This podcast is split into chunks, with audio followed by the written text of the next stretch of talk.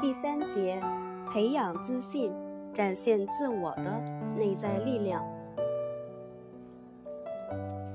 任何说话技巧在实施之前，必须树立充分的自信心，因为自信心给人一种安全感，使你敢于与他人相处，并自由发表自己的看法。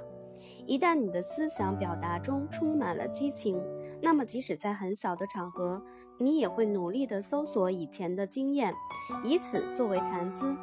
这样，你的视野将会变得更加开阔，并对自己的生命产生新的认识。在某种程度上，没有什么比自信更能够将一个人引向成功的。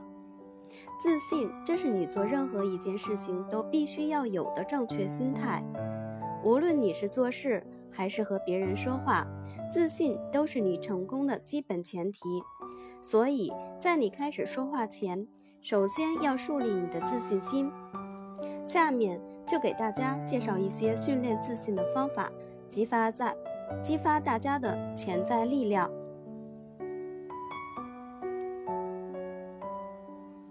一，做好准备，相信自己能成功。一个人达到成功说服的目的，跟说话之前所做的准备有很大关系。林肯说：“再有实力的人，如果没有精心准备，也无法说出有系统、高水平的话来。所以，你需要在说话之前广泛的搜集素材，并对你的主题进行深入细致的思考。当你确认自……”自己准备充分之后，不妨设想自己正在以完全的控制力对他人说话，这是你很容易就能做到的。只有相信自己能够成功，并且坚定不移地相信自己，你才会成功。二，针对自身不足进行纠正性训练。如果的确存在一些不足，你可以进行针对性的训练，克服这些困难和不足，从而树立自信。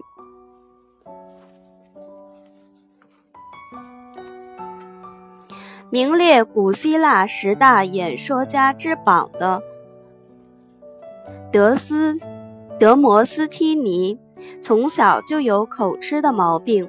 而且他在说话的时候，总是一个肩膀高，一个肩膀低，还不停地抖动。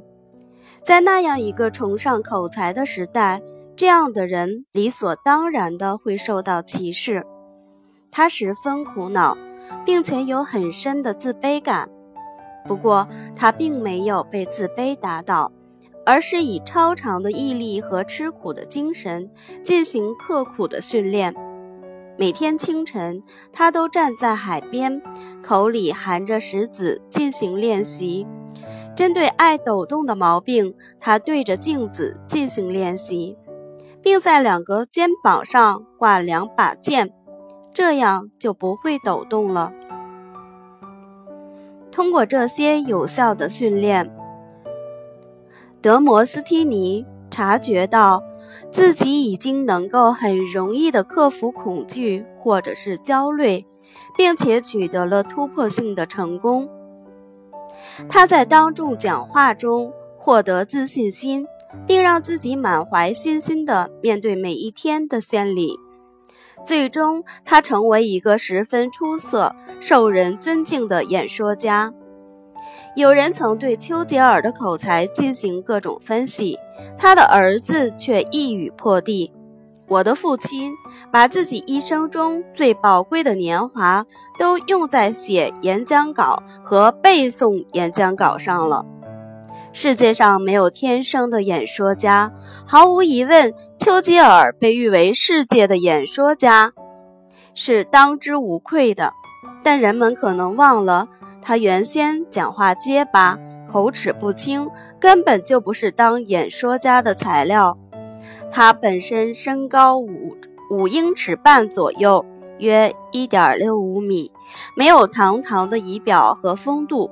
他那难听的叫喊声，又不像道格拉斯·麦克阿瑟或是马丁·路德·金那样洪亮。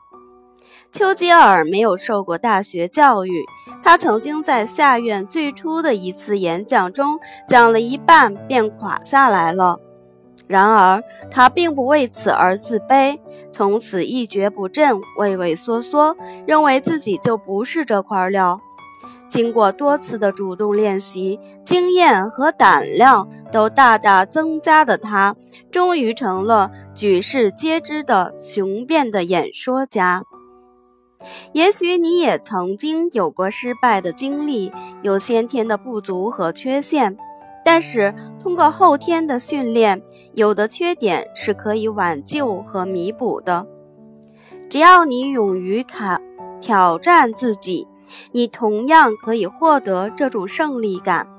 那些曾令你感到恐惧的问题，也就可以变成你生活中增添情趣的愉快挑战了。三，心理暗示。树立成功的信心，行动好像是紧随于感觉之后产生的，但事实上它是与感觉并行的。行动受意念的直接控制，通过意念来控制行动，我们也可以间接的控制感觉，但感觉却不受意念的直接控制。因此。假如我们失去了原有的自然的快乐，那么让你自己变得快乐的最佳方法，就是快快乐乐地坐下来，让自己表现的本来就很快乐一样。如果这种方法还不能让你觉得快乐，那就没有别的方法了。所以，让自己感觉自己很勇敢，而且表现得好像真的很勇敢，并竭力运用你所有的意念去达到这个目标，那么勇气就很可能取代恐惧。这是美国最著名的心理学家威廉·詹姆斯说过的一段话。有位英国青年律师要和一名。一群知名的律师在法庭上辩论，他做了充足的准备，但是仍然感到不放心，担心自己会把辩论搞砸。于是他去请教法拉第先生。他问法拉第：“我的对手比我知道的多得多，我必败无疑。”法拉第先生简单明白地告诉他说：“如果你想成功，告诉自己，他们一无所知。”很多人都会面临像这位青年人一样的问题，他们真正的困难不再有语言障碍，也没有其他方面的不足。心理学上说，自卑或者羞怯感总是会不同程度的在我们身上存在着。美国的一个调查表明，在宴会上与陌生人接触时，大约有四分之三的人会感到局促不安。同样，由于羞涩或自卑感造成的演讲或其他说话失败的例子更是屡见不鲜。可以看出，一个人没有自信，并不是因为他自己真的天生不如人，而是他自以为如此。因此，就完全克服这种感觉，你才能正常甚至超常发挥。你所有的准备都是为了说话的那几分钟，不管你准备的如何，在一般情况下，说话的时候都可能会有不自信的感觉袭来。产生它的原因，可能是你担心自己还没有完全准备好。实际上，你已经准备的相当充分了，但是你认为自己可能疏漏了什么？也有可能是因为你担心听众比你的水平高，而你所讲的东西对他们来说过于简单，或者你担心可能会出现什么突发事件，比如在你的说话过程中有人打断你等等。这些想法最致命的危害就是给你消极的自我暗示。你必须想办法把他们从你的心里赶出去。著名的男高音歌唱家简·德雷斯基常说：“你如果气冲于胸，那么紧张感自然就会消失。树立自信的第一种方法就是，如果你对自己所要讲的内容已经了然于胸，就应该轻松的大步走上台，然后做一次深呼吸，深呼吸三十秒，可以给你提神，给你信心和勇气。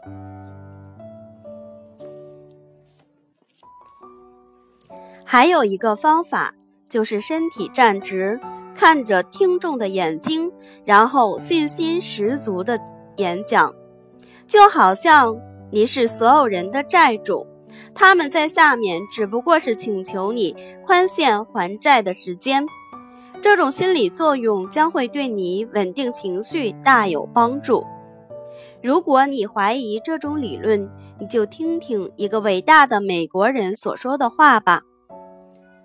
他常常被视为勇气的象征，但他也曾经非常胆小。后来通过这种训练之后，才成了最勇敢的人士。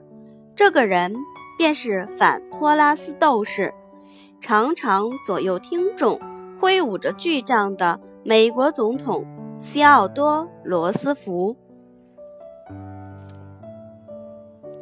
罗斯福在自传里说：“小时候，我总是病殃殃的，而且很笨拙。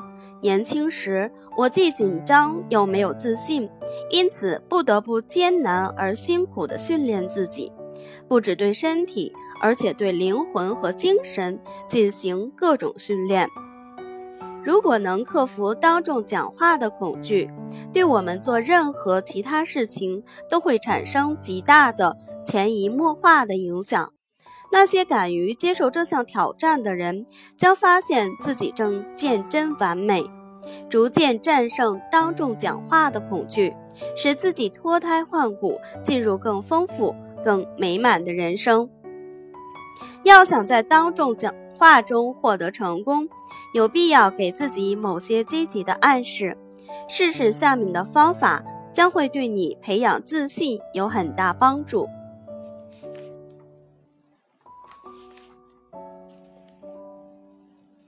四，确信题目有价值。